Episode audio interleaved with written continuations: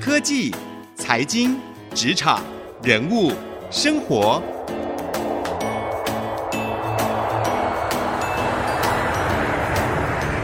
创意领航家。听众朋友您好，欢迎收听 IC 之音主客广播 FM 九七点五创意领航家，我是节目主持人朱楚文。今天呢，我们为你邀请到的这一位呢，大有来头。可能你打开网络，或者是呢打开电视，常常都可以看到他美丽的身影。他是知名的财经主播、财经主持人，也是一位知名的财经的作家，可以说是我们现在一个斜杠的代表人物哦，就是邱庆怡主播。大家好。我看到庆怡主播的笑容，我都要融化了。今天这个广播节目真是太销魂了，没有开玩笑的哈。能够坐在女生主持人旁边，我也觉得心花怒放的。哎呦，这样讲怎么好意思呢？我们今天特别邀请到庆怡主播来到我们的节目当中哦，是要跟大家聊一下最近这个纯股的话题非常的热，台股最近勇猛的站上了万二的这个关卡哦，真的很让人惊讶。有一句话叫做“万恶淫为首”，不知道是不是 现在？哎，你不要误会，不要误会哦，我在说赢家的赢哈，万二行情，你赢了吗？呃，所以呢，今天我们节节目就要来聊一下，说，哎，现在万二的高点，到底我投资上面应该要怎么样来布局呢？全球的疫情看起来还没有完全结束，哎，为什么会现在就有万二行情？我是该这个万二的时候来进行存股吗？尤其现在是除权息的旺季哦，很多人都看着这个台股的配息率，其实还蛮诱人的，那是一个好的时机吗？今天就要来跟这个庆宜主播好好的来讨教讨教，特别是也来好好聊一下。庆宜主播有一项事情让大家非常的羡慕，不仅呢人美又有智慧，而且呢还是一个自由女神。录你的节目好开心哦，好多正面的能量。因为庆颖姐已经现在已经财富自由了嘛，其实庆怡姐在自己的节目当中也常常鼓吹大家，哎、嗯，不要怕理财。财富自由，心灵自由，我的口头禅啦，就是我们一起财富自由，心灵自由，成为自由的女神男神哦。其实刚刚讲财富自由哦，我觉得要稍微讲一下，因为很多人说啊，你好厉害，都已经财富自由。我觉得每个人对财富自由的定义不同。嗯，那我觉得财富自由是不是说不工作？很多人说啊，我财富自由那一天我就要不工作，我就要退休。我不是这样想的。如果有 follow 我的朋友就知道，哎，我其实还蛮过动的，然后兴趣非常多。除了这一次疫情的关系，不然过去十年我大概是每一个月都出国。对，不要误会，我都有在工作，只是我非常的会管理我的时间，我会把假排在一起，然后我就会飞出国。所以其实我觉得人生最贵的是时间。呃，我的财富自由的定义是我可以来好好的自由利用我的时间，做我很想做的事情。对，不是为了生存去工作，而是做我喜欢做的事情。这是我自己财富自由的定义，不是不做事情哦。那其实 我觉得现在很多人哈、哦，我每次常常跟大家讨论说，那你退休之后要干嘛？嗯，很多人都说退休之后我要一直玩啊，然后我要做我想做的事情。我觉得这其实我们讨论财富自由的这个时候，我觉得大家可以想一下，你想做什么事情？这个其实蛮重要的。因为我觉得通往财富自由的一个关键是。财富自由，心灵自由，我常常讲在一起。你要先想想看，什么事情你会真的觉得自由？当你财富自由之后，你想做什么事情？因为我觉得要有目标，你才会到达。那所以，我们今天如果是聊投资理财，我觉得第一堂课就是大家先把自己的目标定出来。什么样的目标你觉得你会真正自由？它可能是一个数字，可能是一个你想做的事情。我觉得这两个大家都可以思考一下。嗯，所以简单来说哦，自由听起来很空泛啦，但是如果把它落实在自己生活当中，就是。如果我今天不工作，或是我今天呢没有其他主动收入来源，我可能还是可以有一笔收入，可以让我好好的过日子哦。这个就是一个财富自由的简单的标准哦。所以回过头来讲，就是被动收入很重要啦。所以为什么要投资理财？当然就是为了要让我们可以累积被动收入。哎、嗯，庆宜姐可以跟我们听众朋友分享一下你的被动收入都怎么样打造？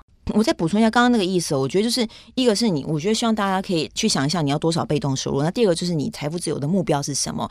我之前曾经做过一个游戏，就问我身边的朋友说，你们要多少钱财富自由？那很多人说啊，两千、三千。那我下一个问题就说了，那你觉得财富自由的时候你想要干嘛？就我刚刚提到的目标。那有人说，哎，我就出国旅行。那有人说我就可以离婚 离婚也要财富自由吧？那有人说我就可以换工作。那我觉得这个背后代表的意义是你真心想要做什么。我一直说那个目标蛮重要的。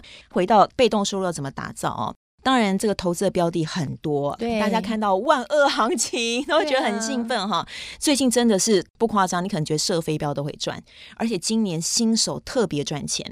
其实基本上，你只要持续在股市里面奋斗，人都觉得说，哇，今年真的是赚到钱了。对啊，今年的这个光速前进，想想看，四个月前，只不过四个月前三月的时候，我们还活在那种每天戴口罩，对，很恐惧，台股跌到八五二三点，就只不过四个月前的事情，现在整个已经回到了。呃，我们在录音的今天，台股是创了三十年来的新高。对呀、啊，哎，那那一波有买的人都赚翻了耶，都赚了、啊。就是这波，你基本上在市场里面都是赚钱的。对，对，我觉得这是一个很特别的一个行情。刚刚楚文说啊，不是疫情还没有了结嘛？啊、事实上，确诊人数都还在增加。嗯，那么这一波，我觉得第一个就是资金行情。钱真的很多，全世界在印钞票救市，然后在纾困哈，都发现金给这个各国都一样啊，发钱。我们现在振兴券、三倍券都一样哈，国家发钱让我们去花，这个热钱很多。那第二个，全世界的超低利率，对，从来没有利率这么的低，而且全世界都这么的低。台湾的房贷利率也不断的降低。第三个就是我们因为这样热钱的关系，我们新台币非常的强。我们新台币是亚洲现在最强的货币了。那相对来看，我们台股的吸引力就变得非常的大哦。我们台股值率在四趴以上的股票是好几百档。对，还有另外一个是我们觉得我们台湾的整体的环境跟地位哦，在这一次大家应该有感觉到疫情之后其实是提升的。对，大家觉得台湾最棒。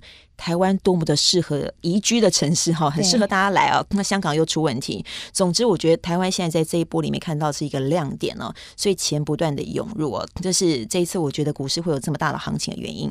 那很多人说，那会涨到什么时候？我觉得可以观察的。当然我知道可能我们听众有一些是技术分析派，很多人很厉害的，但我觉得我们今天不要讲那么细哈。我觉得其实你就从新台币汇率就可以观察，只要新台币汇率还在走强的格局里面，我觉得基本上钱就会不断的进来，这资金行。行情就是会持续在进行哈，那被动收入，我这边还是想跟大家建议，我觉得 ETF 很适合。被动收入的来源很多，其实通通都可以。但是我觉得我们每个人的知识有限、时间有限、能力圈有限哈。那最重要的是，我们有自己的工作要做，所以这边我还是蛮推荐大家用 ETF 的方式来理财。对，所以 ETF 其实最近哎搭这个五 G 的热潮，也有好多新的这个五 G 相关 ETF 也出现了。嗯、其实 ETF 简单来说就是一个一篮子股票的概念嘛，哈。那最近几年很红的 ETF，像是零零五零啊，或者零零五六啊，元大台湾五十啊，高股息，很多投资人也都是觉得哎买了，投资老师很多都说长期都会赚钱。嗯，这两档现在哎零零五零零零五六吗？有啊。对啊，我觉得应该每个看 ETF 的人都会看，对不对？嗯、因为它是。算是一个很经典的标的，也比较大。对，其实，在我们我们录音的时候，其实零零五六这一档已经是盘中是来到三十块钱，也是历史新高，很可怕哈。嗯、然后，我记得我上次看到这个最近的这个数字，持有的人数零零五六有二十九万人，所以恭喜哈，二十九万，我们全国二十九万的朋友都赚钱了，零零五六都赚钱了。然后呢，在这一波的高点呢，大概我看了一下这个数字，大概是减持了一万人，还有二十八万人哈。这代表什么意思？我觉得大概有九成人都选择续报。大家想续报来扩大获利哦，哎，我觉得这另外一个蛮好的观点就是，大家开始知道 ETF 是要可以长期持有的，所以零零五六基本上是赚钱的。那我觉得如果你不想伤脑筋的话，其实零零五零跟零零五六是你要再选择台股一个还蛮好的标的的。那一定也听过定期定额投资法，因为很多人都问我说：“哎呀，零零五零这么贵，还可以买吗？对不对？九十几块了，以前五十几我都没有买。对呀，以前五十几会不会回来？嗯，很难。”那如果今天跌到六十几，要不要买？是我会买。对呀、啊，当然要啊，要啊！我还很，如果还有六十几的机会，要啊！在三月十九号那一天，我记得就是六字头跌到那么低的时候，当然要买。但是这个行情，我觉得我们在做股市的时候，你永远没有办法去判断高低点。嗯、那从零零五零这个大家最喜欢这个结构来看好了，那很多人说现在是不是很贵？其实以目前的零零五零的本益比的情况来看，它也没有那么的贵啊。因为我们在我们台湾的整体企业啊，像我们新竹很多朋友都知道，谢谢大家帮我们贡献台湾的经济哈。那么这几年我们台湾的企业赚钱的获利情况越来越好，那么零零五零就是全台湾前五十大市值的公司，所以表现也越来越好。所以基本上可能五年前的股价可能是五十几块，那现在这个股价也是反映我们这个零零五零它的获利能力不断的提升。所以以本一比来看，它还是一个安全的价位里头，我觉得并没有到那么的高。那当然这个相对比较高点，你说哇，那我听了很兴奋，我就大笔资金买零零五零。真的也不必了。对对对，我觉得它就是一个定期定额的概念啊。嗯、呃，如果你是没有投资的朋友，你今天听了我们的节目，想要开始投资的朋友，我觉得它是可以让你开始定期定额。那我的原则就是买这样的一个 ETF，你可以定期定额，但是当它开始可能有些波动、震荡，它下跌的时候，你就要勇敢加码，这样才有办法会扣出所谓的微笑曲线。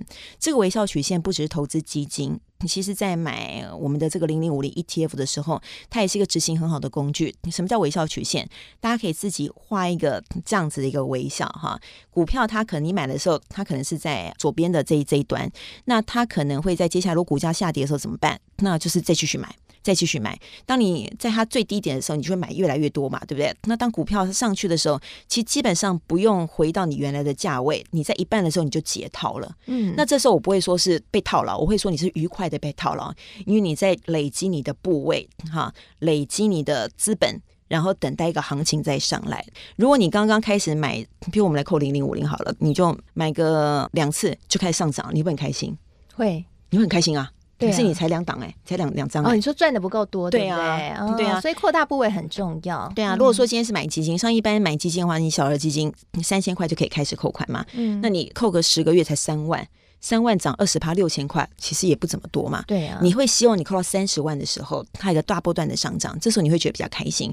所以我觉得像定期定额的观念，其实是蛮适合一般投资人。你会建立你投资的纪律，跟建立你投资的耐心。你学会去等待，投资其实就是要有耐心去持有。那我觉得定期定额，我投资也二十多年的经验，我知道说定期定额是一个投资很适合一般人的投资的王道。嗯，那为什么有的人会觉得失败？就是你中间停扣了，你没有定期定额。你在高点的时候开始定期定额，跌的时候你说哎好可怕，先不要看。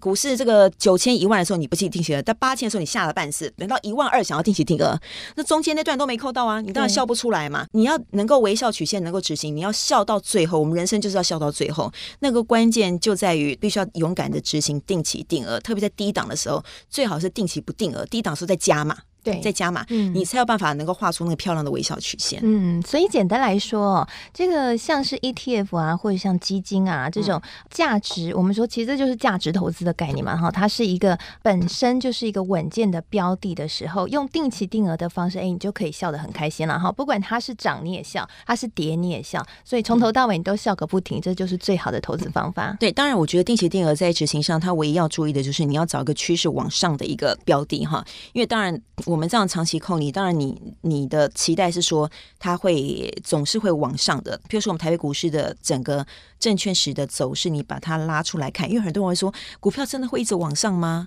会的，短期之内它会有波动，长期来看，但是如果说像你之前如果是买日本基金，日本曾经失落的二十年。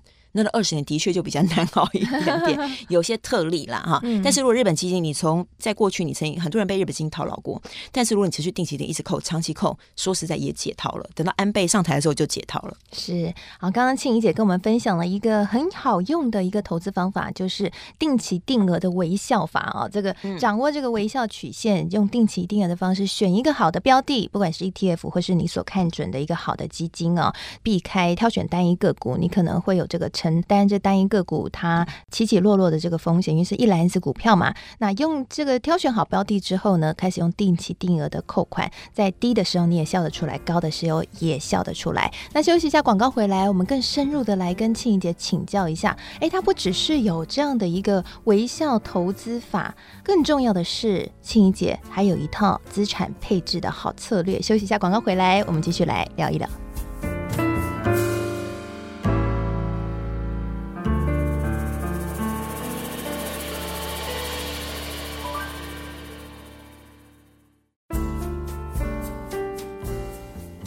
回到创意领航家，我是节目主持人朱楚文。今天呢，为各位邀请到的是我们美丽的财经主播主持人邱庆怡主播来到我们节目当中。大家好，我是庆怡，我也是财经怡。啊，很开心我邀请到财经怡来到我们节目当中，跟我们分享他自己的通往财富自由的故事，以及呢他的这个投资理财的心法。刚刚在上半集节目啊，财经怡呢跟我们分享了，其实他多年来就是使用微笑曲线的这个投资。资法，然后用定期定额的方式买 ETF，让他的资产呢都可以非常的稳健成长。哎，我们刚刚在节目前有聊过，其实你一开始不是念财经毕业，结果没想到后来却是现在变成是以财经为业，嗯、所以你应该最了解那种新手投资人啊，或者是素人、嗯、看不懂财报、嗯、看不懂这个技术分析，又要想要投资的心情。好，再跟大家揭秘一下，其实大家都看我就是这个财经咖，其实我自己一直觉得我是译文咖跟文青咖。不过财经咖也可以是文青咖。呃，我是正大新闻系毕业的嘛，但是我后来一路上都是做财经的。那财经的记者或财经的主持已经有二十多年来的经验哈。整个的故事哈，如果让我讲，可以讲三个小时。你节目应该没有那么长，可以再邀你第二次来，好好说一说。好，总之就是我觉得。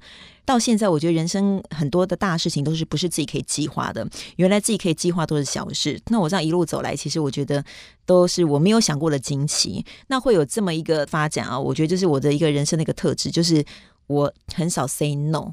我基本上遇到什么挑战，或是任何新鲜的事情，或任何有趣的事情，包括这个做财经的这样的一个内容，我基本上我都会 say yes，就是一路走来，所以会有这么自己都没想过的这样的发展啊。那我也因为我自己本来是文青咖哈，这举一个小小例子哈，大家就会觉得可以了解我在讲什么。我大学的时候，如果你跟我讲这个股票的耗子啊，我会回答你耗子，然后我可能会歪着头，然后跟你说。哆啦 A 梦吗？然后你可能就说 What？跟哆啦 A 梦有什么关系？因为我脑子里跟耗子最有关系，耗子老鼠嘛，就是小叮当。我们年代叫小叮当，哆啦 A 梦哦，我完全不会跟股票联想在一起。我是这样子的人，但后来居然成为这样子，你们认识的财经仪哦，也是因为这样。我在经济日报刚开始的我的第一份正式的平面工作，经济日报，我就自我安慰跟期许，因为当年我其实觉得跟很多人可能感觉是一样，我觉得经济日报是天书哦，那么专业的报纸谁看得懂啊？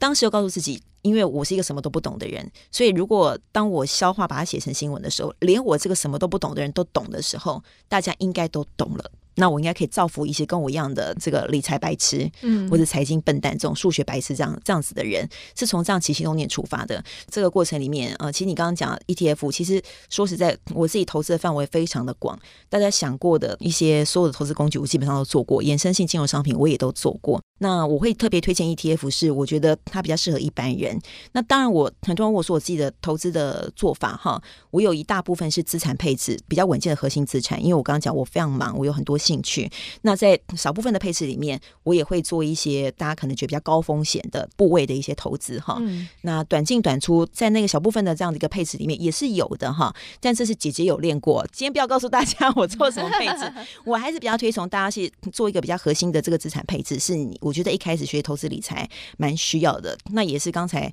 除了你特别讲，就是我这样的一个出生的过程，那会特别想要强调简单。就是因为我觉得我能够很强烈明白，对财经有惧怕或者是不懂的人，或者是觉得自己数学很烂，不敢学习投资理财的人，因为我完完全全就这样走出来的。所以我以前都说我的书其实现在都被放在投资。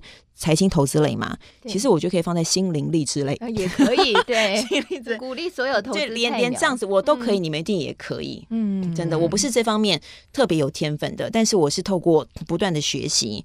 刚刚我就讲，我觉得投资最难的就是。你要逆着人性去做对啊，在股市低档的时候你要进场，股市高档的时候你可能要开始做一些调节卖出，这些都是极度违背人性的。所以在每一次做投资的时候，即不管你是赚钱还是赔钱，都是在了解你自己一个过程。所以我很 enjoy 这个自我了解的过程，嗯、你不断的修正你自己，更了解自己，能让你的投资理财变得更好。那这个投资理财的果实，当然就让你财富自由，会让你的财富增加，让你增加被动收入，让你觉得你的生活可以。有更多自由做你想做的事情，嗯、有更多的选择性，就是这样。我后来就爱上投资理财。对，所以呢，刚刚青怡姐讲到一个重点哦，其实呢，就算你是一个投资菜鸟，或是你是一个理财小白痴，嗯嗯、其实靠着一些简单的投资的方法，然后像我们刚刚讲的定期定额啊、微笑曲线等等去做，你也是可以像财经仪一样哦，可以财富自由的。对，这是可以大家，我觉得定期定额刚刚讲的方法是适合一般的新手可以去做，但很多人听了说，哎呀，这个很简单，我听过，我告诉大家。你自己回去看你的基金，你有持续定期定额。当你知道这件事跟你行出来有一致的人，这个答案自己应该会可以跟自己对话。对，但刚刚其实庆怡姐还有一个也是姐姐有练过的啦哈，嗯、因为我这个也算是听完之后觉得最有亮点就是资产配置。嗯，哎，像庆怡姐刚刚也提到说自己其实很多投资工具都有摸过，所以有一部分是玩这个稍微风险比较高一点，但有一部分你就是常年配这个 ETF，嗯、所以你自己资产是怎么配置？可不可以教一下我们这些听众朋友？很多都是竹科的这个工程师啊，很需要去了解一下这个资产应该怎么来配置。好，其实我很推崇一个美国的女股神哈，女股神没听过对不对？大家听到都是全部都美国都是男股神嘛，对不对？我就是偏偏去找了一个女股神，其实女生也会投资的，她叫海蒂，她的投资哲学也是我自己一直多年来非常信奉的一个观念啊。她的原则很简单，平常买债券。股票大跌的时候再买股票，嗯，就是这样，听起来很简单，但是执行起来却没有那么容易。如果可以这么做的话，平常的资产配置以债券为主，那么在股票大跌的时候，你进场买股票的时候，这样的一个配置，基本上你的获利一定会非常非常的好。我不知道听众朋友大家自己有没有在做这个债券方面的配置哦？债券你有政府债、公司债、投资等级债、新兴市场债，还有 REITs 这一些，那基本上我会把它分成四等份，就是政府债。它是最安全的，它可能占我四分之一，那可能另外四分之是投资等级债，相对来讲它的性评比较好的，风险性也是比较低一点点的，好，我可能就放了四分之一。那另外四分之一呢，我就会放一些高收益债啊，俗称的垃圾债券。其实我们台湾投资人非常喜欢，因为它配息比较高哈。那大家说会不会很恐怖？其实也没那么可怕。我们台湾很多知名的上市公司都是它的性评都被归类是高收益债，都是垃圾债券，所以也没有那么的可怕哈。它最怕。就是当景气整个翻转啊，违约率爆高，就公司可能倒闭的时候，它是它是最危险的。嗯、那什么时候会这种发生这种风险？我想大家到时候看新闻自己就会感觉了哈。那另外一种就是 REITs，就是不动产信托基金。我大部分的我债券会做这样的一个配置。那这样的配置其实大家可以在基金里面。那也可以在这个 ETF 里面都可以找到相对应的这个配置的这些债券的这些类别。那我觉得这个其实跟你的年龄别有关，不同的年龄你要配置的部位可能不太一样哈。那我给大家的建议是，其实你如果是一个比较年轻的人哈，如果今天收听我们节目的你可能是差不多三十岁的人的话，我觉得你的股票可以七十趴，嗯，你债券可以三十趴，你这个部位大家可以以此类推哈。那基本上这个部分呃，如果你四十岁的话，你可能可以股票可以是六十趴，你债券可以是四十趴，那。五十岁的时候就是五十趴，五十趴。那如果你说，哎呀，这太保守。五十岁，我现在练功练到一种正好的时候，我就是要六十趴。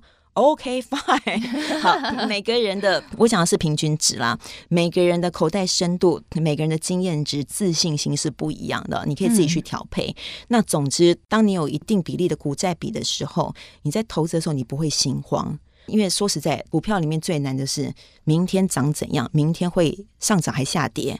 没人知道，对，真的没人知道，嗯、所以你必须借我这种配置来保护你自己。如果今天它发生了什么事，股票下跌没关系，通常股债是跷跷板，你的债券是上涨的，你要去好家债，我还有这些债券。那如果今天股票上涨的话，你也没关系，因为我还有买股票。这样股债，我觉得是让大家能够。吃得下、睡得着的一个方法。嗯，那当然更多的内容哦，大家可以来看我的线上课程。哦、对对对，最近呢，财经也有开一档这个线上课程，是 要工商服务一下高胜率投资术、哦、高胜率投资术，对对对，在里面呢就有很多这些详细的介绍和分享。那相信呢，刚刚听众朋友应该也听到了，我们今天其实就透露了一些部分。嗯、那希望呢，能够让听众朋友可以知道一些投资的准则，不管这个股票市场上上下下，或整个投资环境，哎，你看新。闻一下好一下不好，但是心里面有一把尺，你做起来就会安心许多，就可以躺着也微笑，不管它跌或是涨，你都可以有这个微笑曲线跟着一起微笑啊、那我们今天谢谢财经怡来到我们的节目当中，跟我们进行的分享。嗯，谢谢楚文，很开心有这个机会跟大家分享我一点点这个投资的心得，也祝福所有听众朋友。